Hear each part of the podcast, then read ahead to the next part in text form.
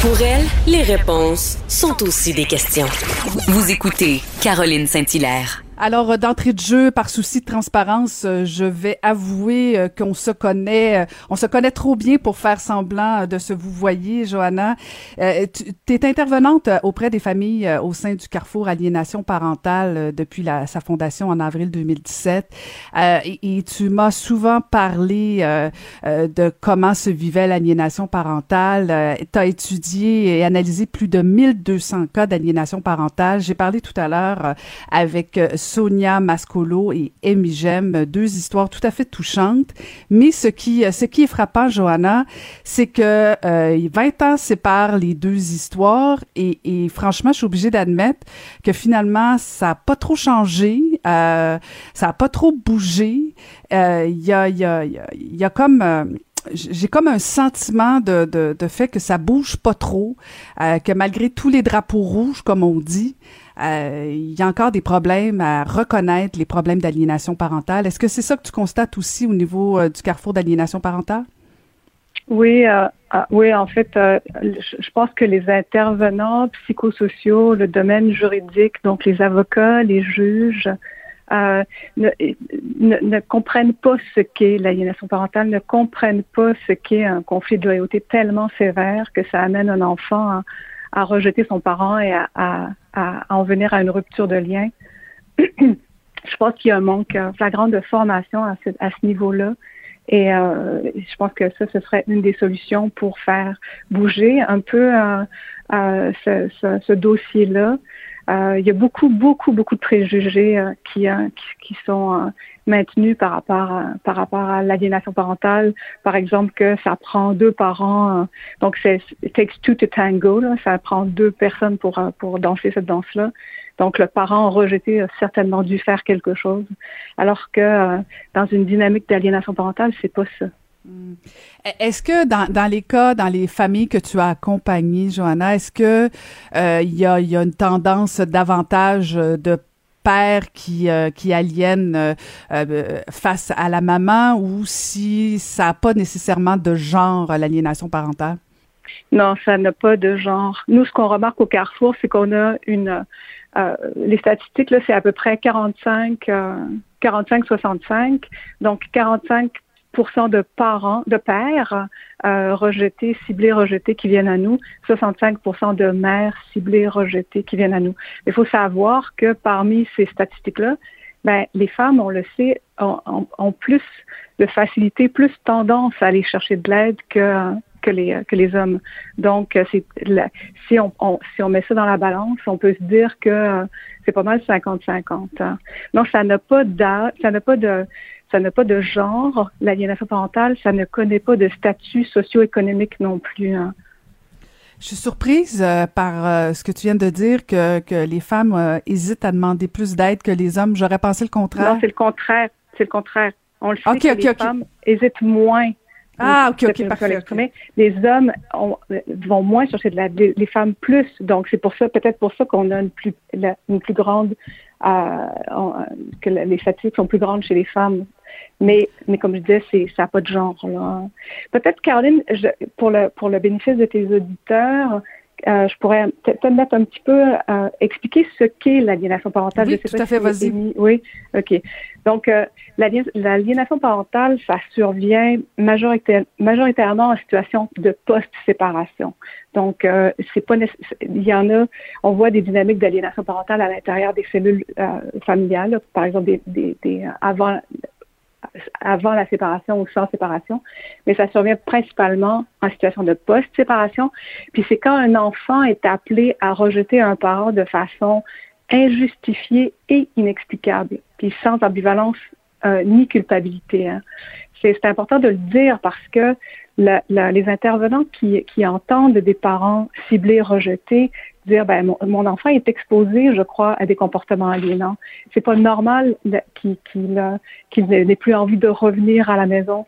Mais il faut que les intervenants creusent, comprennent que des, raisons frivoles de rupture de lien ou de rupture de dialogue, il faut se poser des questions. C'est pas normal. C'est pas normal qu'un enfant dise oh ben moi je suis mieux chez papa ou je suis mieux chez maman.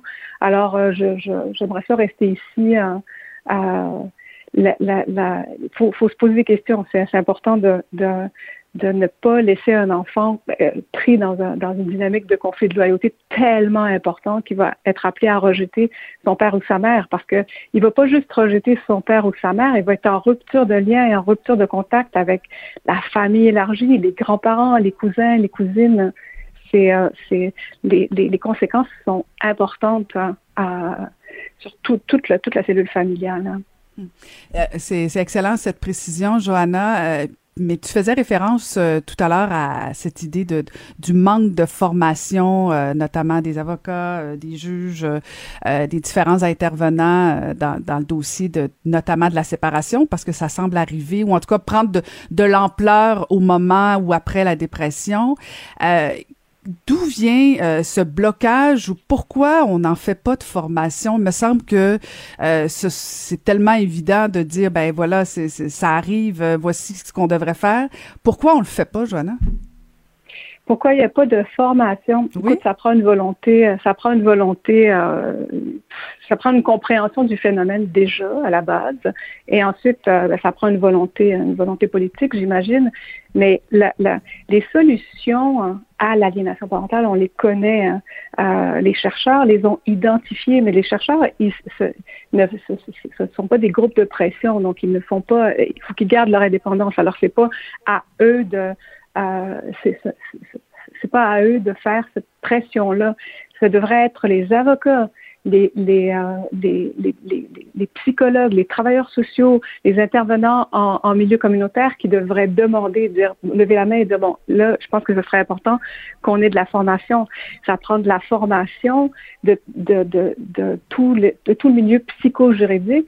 Ça prend aussi des ressources parce qu'un enfant qui est exposé à de l'aliénation parentale, il doit avoir un suivi psychologique. C'est très important. Le parent ciblé aussi, parce que ça crée une détresse extraordinaire.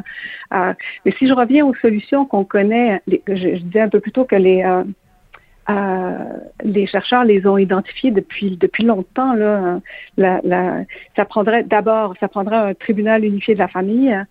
Euh, c'est un peu compliqué au Québec parce que on a euh, on a la Cour supérieure qui est de juridiction fédérale, on a la Cour du Québec qui est la Chambre de la jeunesse qui est de juridiction provinciale. Euh, et donc, il y, a, des bris d'informations quand des fois la DPG est impliquée et qu'il y a le, divorce qui doit être prononcé ou la, séparation ou les, droits d'accès qui doivent être prononcés au niveau de la Cour supérieure. Il faut que l'information circule entre les intervenants. Il devrait y avoir un seul juge au dossier. Euh, en chambre de la jeunesse, ça arrive souvent, un seul juge au dossier, mais en cours supérieur, non. On a des cas où il y a des familles qui sont vues par plus de 20 juges différents au cours de leur parcours juridique. Hein. Euh, ça prend des, des, des, cellules multidisciplinaires.